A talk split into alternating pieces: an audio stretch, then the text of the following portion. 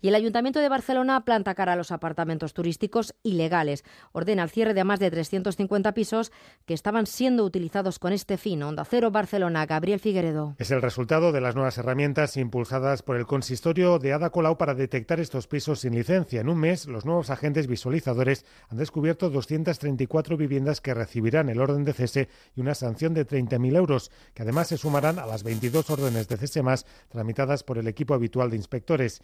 La concejal de Ecología, Urbanismo y Movilidad, Janet Sanz, ha garantizado mano dura contra los pisos turísticos ilegales. Estamos actuando en contundencia, no con contundencia respecto a una actividad que genera muchísimas molestias a los vecinos y vecinas de Barcelona y que realmente pues, en eso se traduce, en esta actuación contundente y clara, se traduce la tolerancia cero del Gobierno municipal en relación a una actividad que es ilegal. Por su parte, la página web que se ha abierto para frenar esta problemática ha recibido 375 denuncias de vecinos.